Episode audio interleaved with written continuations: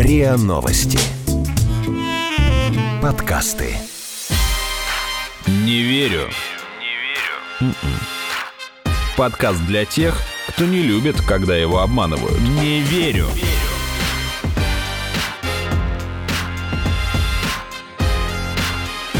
Не верю.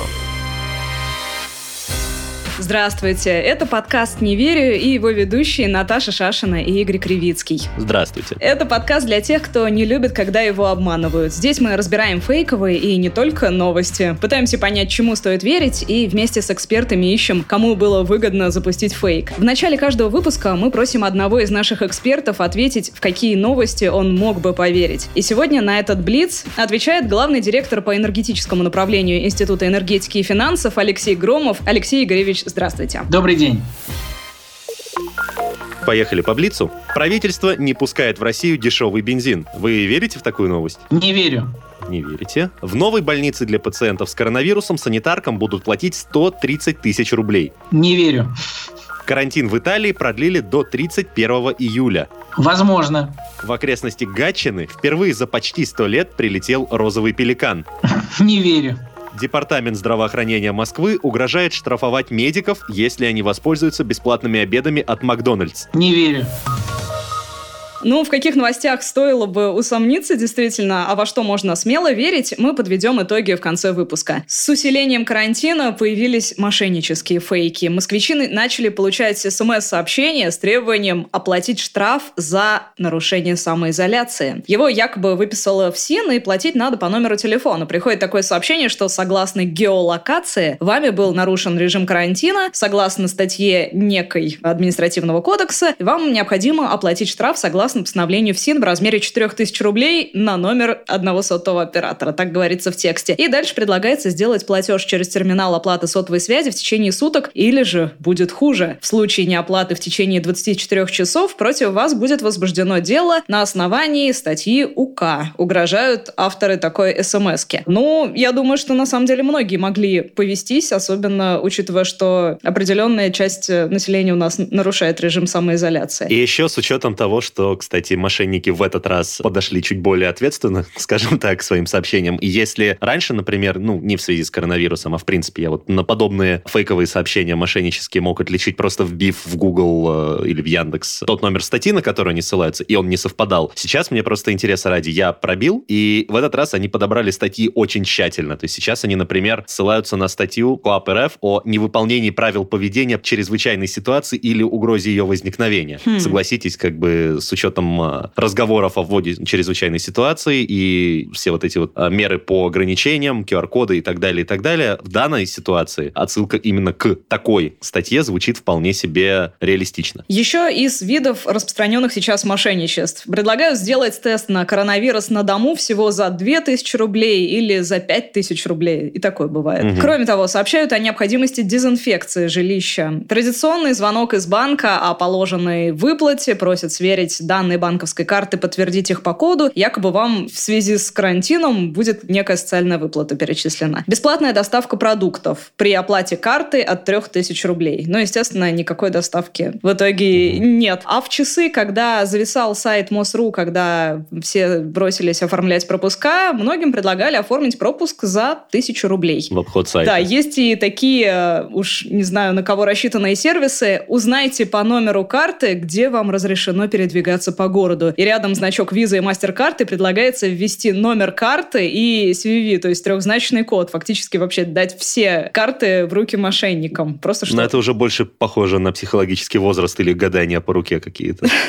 Узнай своего идеального жениха, там, узнай, что ждет тебя да. в будущем, узнайте, где вам разрешено передвигаться по Москве. О том, э, как распознать, когда сервис мошеннический, какие признаки, об этом мы спросили у замруководителя лаборатории компьютерной криминалистики группы IB Сергея Никитина мы встретили несколько сайтов в интернете, которые продают да, эти QR-коды и пропуска. Причем там самые разные схемы. То есть там могут просто попросить перевести деньги и ничего не сделать. Некоторые предлагают оформить ну, поддельную занятость да, в какой-то компании. Да, мы будто берем ваш штат, чтобы там у вас было какое-то место работы. Вот. А, и вот таких вот вариантов достаточно много. И что их всех объединяет как раз к тому, как это отличить? Да, всех их объединяет то, что злоумышленники просто просто паразитируют на ну, какой-то злободневной вещи. Да? И обыкновенная бдительность, она сразу же ну, разрешает эти вопросы. Банально, если это странное вложение незнакомого вам какого-то отправителя, уже давно известно, что открывать его ни в каком виде не надо, даже если предлагают маски по одному рублю и вот оптовый прайс-лист. Да? Если вам внезапно пришла смс, тем более даже не из какого-то государственного номера, да, а там с длинного, и где вам еще говорят оплатить какой-то штраф переводом куда-либо, даже не на портале госуслуг, но тоже очевидно, что что-то не так. Ну и зачем оформлять э, пропуск, да, когда его можно оформить совершенно бесплатно на портале госуслуг, э, тоже не совсем ясно. Но как бы все эти злодеи, повторюсь, они именно пользуются какими-то обстоятельствами. Ну, например, то, что вот МОСРУ не работал, да, из-за нагрузки, отлично, вот э, началась сразу волна, типа, давайте сделаем обход и так далее.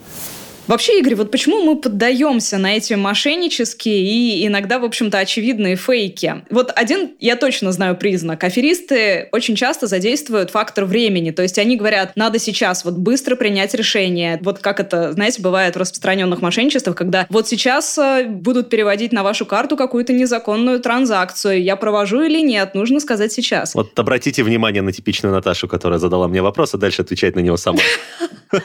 Ну нет, я только первый признак хочу озвучить, который ну, да. я точно знаю. Вот, они просто не оставляют возможности рационально оценить ситуацию, очень торопят. И вот в случае, когда, например, звонят из банка и предлагают перечислить положенную социальную выплату или там быстрее оплатить штраф, но это работает. Ну, не могу с тобой не согласиться, это правда. Другой признак может быть, на нашей тревожности пытаются сыграть. Ну, то есть, э, когда, например, предлагают сделать тест на коронавирус за 2 или 5 тысяч рублей или дезинфекцию жилища. Ну, понятно, сейчас все все драют, да, конечно. И... Да-да-да-да-да, то есть мы обмазываем обмазываемся антисептиками, вот, а тут нам предлагают сделать это профессионально и в большем масштабе за, ну, в принципе, приемлемые, наверное, в таких условиях деньги. Просто если бы они за эти деньги был реальный сервис оказан, тогда еще можно было бы говорить, а так ведь это мошенничество. А в случае со штрафом за нарушение самоизоляции, это очень напоминает подобные мошенничества. Раньше были, например, с просмотром запрещенных сайтов или там за использование Telegram, за какие-то разновидности порнографии, хотя у нас даже нет законодательства на эту тему толком. Ну да, а, я, общем, кстати, когда... слышала о таких случаях, да, что угу. после того, как просматривали определенный контент, людям приходили сообщения, что заплатите штраф за просмотр незаконных материалов, да, да, иначе да. что-то там. Иначе будет заведено административное дело, а при неуплате будет оно переквалифицировано дальше в уголовное. Да. Это построено на эксплуатации наших каких-то желаний сиюминутных с целью притупить нашу способность к рациональному мышлению. Но только вот если раньше это было желание получить доступ к какой-то запрещенной или ограниченной информации, то сейчас это просто желание выйти на улицу. Наше сокровенное желание. Да. Моя прелесть. Не верю.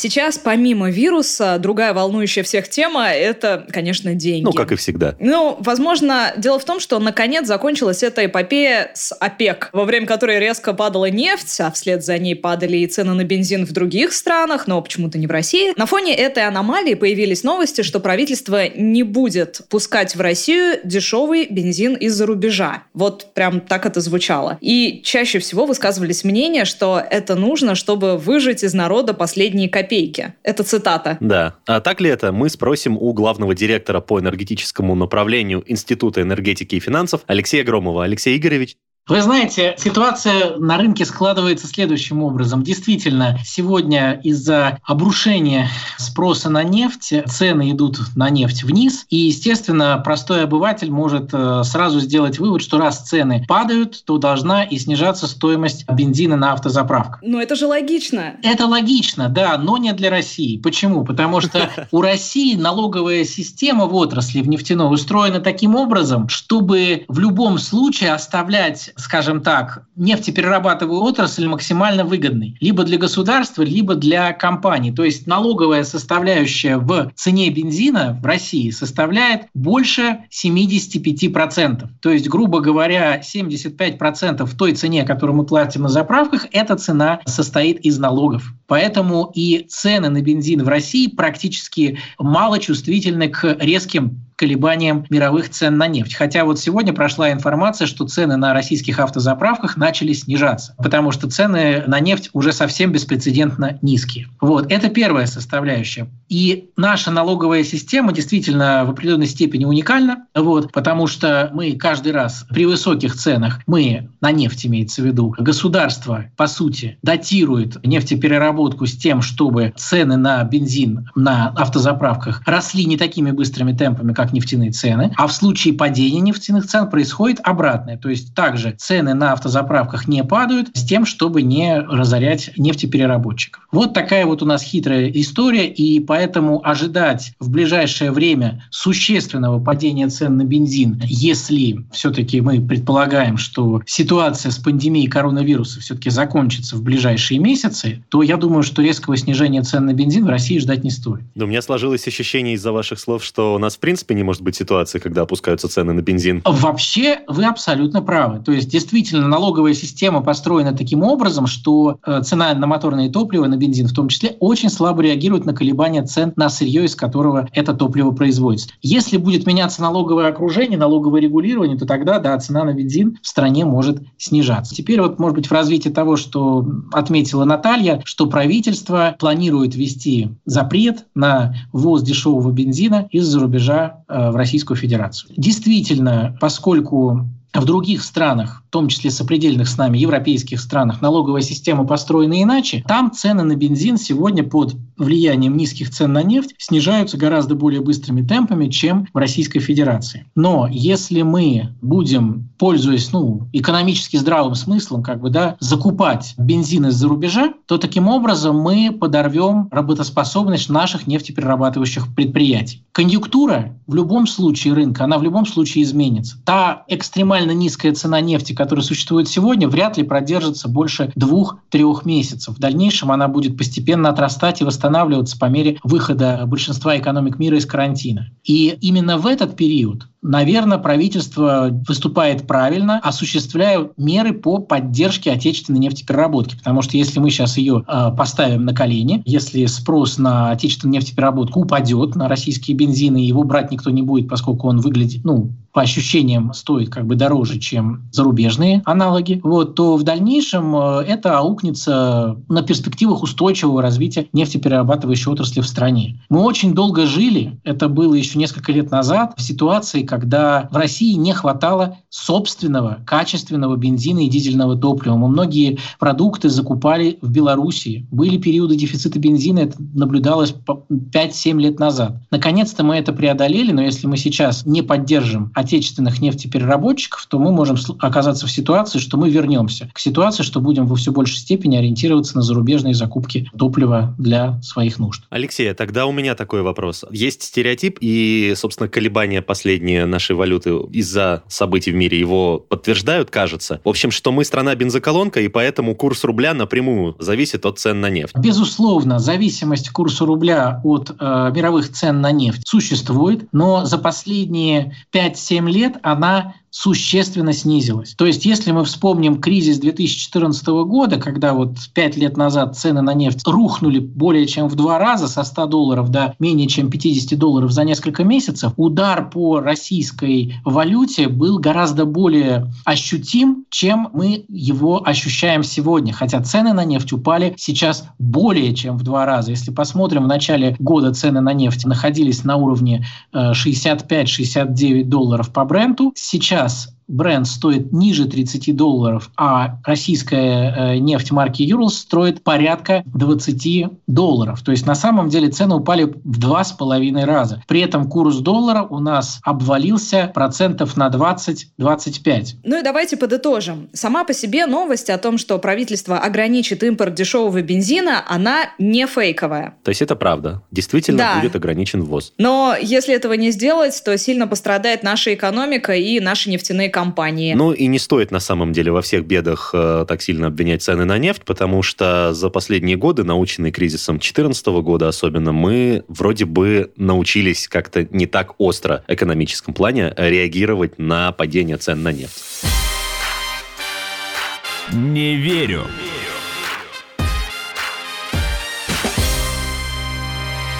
Чернобыльской зоне то ли уже прекратился, то ли по-прежнему бушует пожар. Данные о нем противоречивые. По крайней мере, активисты утверждают, что пожар достиг города Припять и подошел к хранилищам с высокоактивными радиационными отходами. С другой стороны, власти говорят, что пожар ликвидирован, его погасил дождь, и с радиацией все в порядке. То есть официальные источники утверждают, что уровень радиации нигде не вырос, а некоторые СМИ, ну, наоборот, говорят о превышении нормы в 16 раз. При этом подозреваемых несколько, кто-то обвиняет неосторожных местных жителей, кто-то сталкеров, нелегальных исследователей зоны, и в соцсетях при этом звучат выкрики «Хватит делать вид, что все окей, скажите людям, что реально происходит с пожаром». О том, могут ли действительно занижаться масштабы бедствия, мы хотим спросить у руководителя энергетической программы российского отделения Greenpeace Владимира Чупрова. Владимир, здравствуйте. Здравствуйте, День добрый. Владимир. День добрый, уважаемые друзья. Сейчас в связи с пожаром люди боятся, что вот как раз все вот эти сгоревшие растения, там пыль земляная и так далее, вот все это, что годами впитывало радиацию, сейчас оно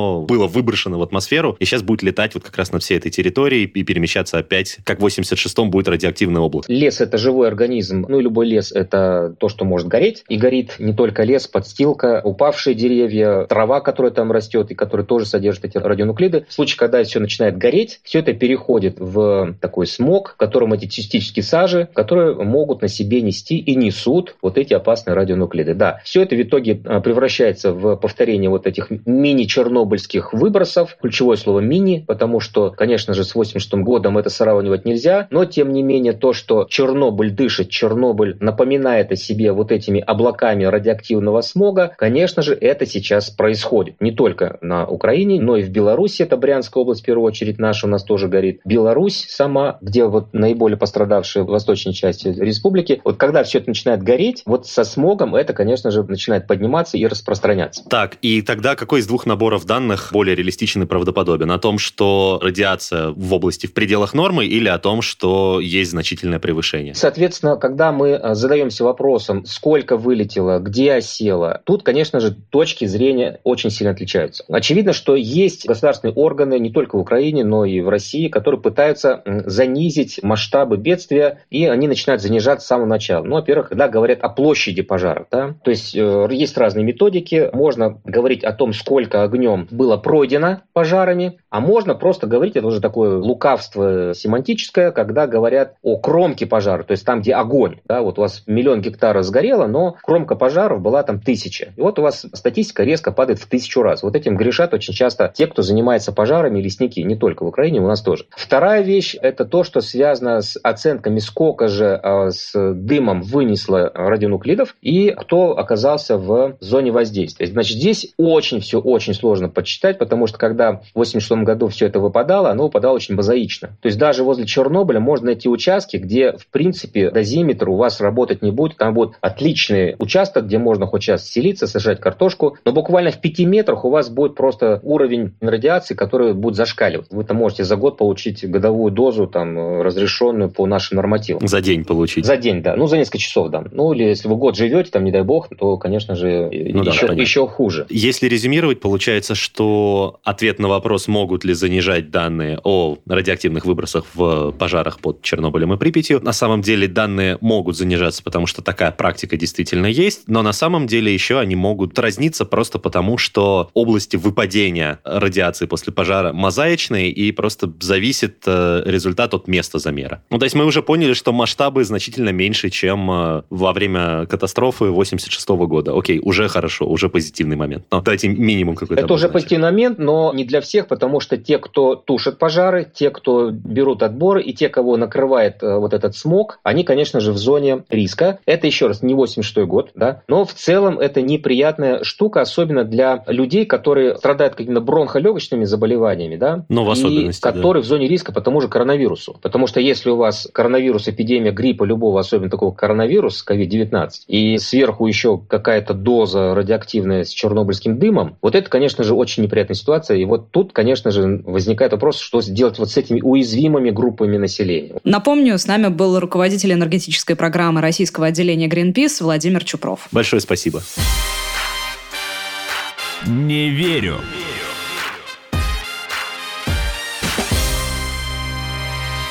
А еще на этой неделе обсуждали. В Уфе в местных СМИ появились спекуляции, что там подготовили тысячу мест на кладбище для тех, кто умер от коронавируса. Но власти это опровергли, а генпрокуратура попросила Роскомнадзор удалить в том числе и этот фейк. В принципе, можно понять, почему там возникают такие спекуляции, потому что в Башкирии неоднозначная ситуация в республиканской клинической больнице. Там вначале сообщалось, что в больнице инфекция подозревается у 170 врачей и пациентов. Больницу закрыли на жесткий карантин, уже, по-моему, это продолжается неделю или больше. А затем главврач написала пост в Фейсбуке, где сказала, что некие лица проводят дезинформацию, чтобы развалить систему здравоохранения в Башкирии. Сказала, что в больнице 52 зараженных. Постоянно какие-то разные данные. Ты знаешь, это тоже такая игра на тревожности, мне кажется, потому что цифры официальные даже, говорящие о том, сколько людей болеет коронавирусом, они постоянно растут. Вот мы, уважаемые слушатели, вот мы пишем э, сейчас среда, вот сегодня с утра я видел новость о том, что за сутки сутки в России зафиксировано почти 3,5 тысячи новых случаев заражения коронавирусом. Ну а поскольку выживаемость у него, увы, не стопроцентная, логично, что чем больше зараженных, тем больше умерших. Но на самом деле сюда же можно припомнить вот аналогичный случай, когда мы несколько недель назад не поверили в эту новость, а она оказалась не фейковой, а правдивой. Как раз касаемо количества умерших. Это Были ты фотографии... Италию имеешь в виду, да. Да, я имею в виду именно Италию, конкретно Бергамо, что для меня было шоком. Я на самом деле всю жизнь думал, что он Бергамо, но это не суть суть в данном контексте. Короче, в этом итальянском городе приходилось вывозить тела людей на военных грузовиках в соседние города, потому что не справлялся крематорий. И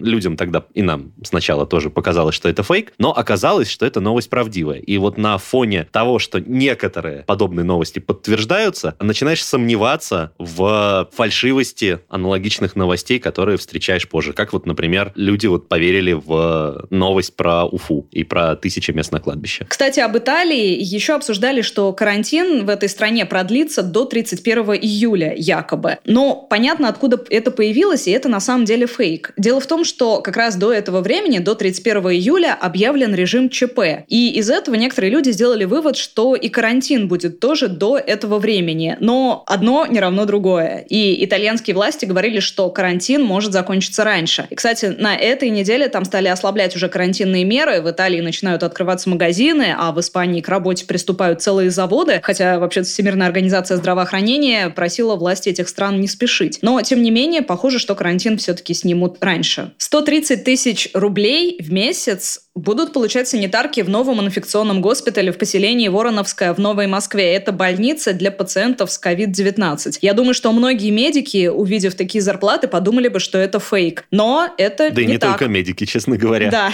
Но такая вакансия действительно размещена на сайте Суперджоb. Там отмечается, что это временная работа по срочному трудовому договору, и санитаров обеспечат служебным жильем, питанием, персоналу предоставят самые современные средства защиты, и вот такая будет зарплата. 130 тысяч рублей для работы в больнице для больных коронавирусом. Это на самом деле, вот я просто открыл тот же самый сайт Superjob, на котором была размещена вот эта вакансия, и просто по запросу санитарка, ну, в среднем это 35 плюс-минус 5 тысяч рублей предлагаемые зарплаты. Изредка выше. А тут, ну, практически на сотню тысяч рублей выше, чем... О, а я и нашел как раз эту самую вакансию, вот она, да? Ну, действительно, то есть 35, 40, 30, 27, 50, бум, 130. Но, Игорь, и риск достаточно высок на самом деле. Действительно. Еще одно сообщение, которое гуляло в последнее последнее время по соцсетям оказалось фейком. Это сообщение гласило, что в Почаевской лавре, это в Украине, умер от коронавируса монах. Волну запустил один из украинских депутатов, и ее подхватило издание «Украинская правда». Но в самой лавре попросили не распространять слухи. Ну, вероятно, эти слухи пошли от того, что в другой украинской лавре Киево-Печерской она закрыта на карантин, потому что там уже около 90 случаев ковида. Ну, а вот то, что более 30 сотрудников Большого театра заразились коронавирусом, это правда. Это официально официально сообщил гендир Большого Владимир Урин, и всех заболевших уже отправили, естественно, на карантин. И еще одна интересная новость. Телеграм-канал База писал, что Департамент здравоохранения Москвы угрожает штрафовать медиков, если они воспользуются бесплатными обедами от Макдональдс. Но сам департамент это опроверг, сказав, что никаких запретов и распоряжений по этому поводу не было. Так что, в общем-то, это фейк. А вот тут я на самом деле даже теряюсь и не могу понять его природу. Откуда даже... это взялось, да, я да, тоже не абсолютно. понимаю. Кто-то гонит на Макдак. А еще невероятно невероятная и все-таки хоть какая-то позитивная новость на фоне всего остального. Под Петербургом в окрестностях Гатчины заметили розового пеликана. Вот только недавно, Игорь, Ура! мы обсуждали, что фото дельфинов, приплывших в Венецию на фоне карантина, к сожалению, было неправда, это был фейк, но вот все-таки с пеликаном все похоже правда. Его... Я, честно говоря, даже не знал о том, что бывают розовые пеликаны. Да, но они живут обычно в Крыму, там около Черного моря и в дельте Волги, а вот в Питере, угу. на самом деле, эта птица бывает крайне редко. Это вообще за всю историю изучения птиц региона третий раз. То есть первый раз там был в 19 веке, потом в 1928 году и вот сейчас. То есть получается, что раз пеликан... век примерно получается. Да, пеликан впервые за век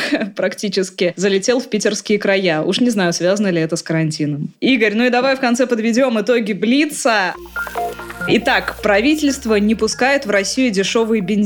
Ну, собственно, это не фейковая новость сама по себе. Действительно, ввоз импортного бензина собираются запретить. Но иначе сильно пострадают наши нефтяные компании, наша экономика, ну и, собственно, наш бюджет недополучит миллиарды от нефтяников. То есть это не попытка выжить как можно больше денег с населения, это попытка сохранить нашу экономику на плаву в ситуации кризиса. Следующее. В новой больнице для пациентов с коронавирусом Воронова санитаркам будут платить 130 тысяч рублей. Да, это правда, это не фейк. По крайней мере, в вакансии на сайте Superjob именно такая цифра указана. Карантин в Италии продлили до 31 июля. Это неправда. В Италии до 31 июля продлили ЧП, чрезвычайное положение. А карантин власти Италии говорят, что могут снять раньше и уже начали вводить какие-то послабления. То, что в окрестности Гатчины впервые почти за сто лет прилетел розовый пеликан, ну, к счастью, это правда. Это не фейк. Департамент здравоохранения Москвы угрожает штрафовать медиков, если они воспользуются бесплатными обедами от Макдональдс. В Депздраве это, по крайней мере, опровергают. Других э, каких-то источников, э, других подтверждений или опровержений вроде не всплывало в моем инфополе, по крайней мере. Это был подкаст «Не верю». Его ведущие Наташа Шашина и Игорь Кривицкий. Подписывайтесь на наш подкаст на сайте ria.ru в приложениях подкаст с Web Store и CastBox. Заходите, смотрите в Инстаграм ria, нижнее подчеркивание подкаст. И присылайте свои вопросы на подкаст собака rian.ru. Пока. Пока-пока.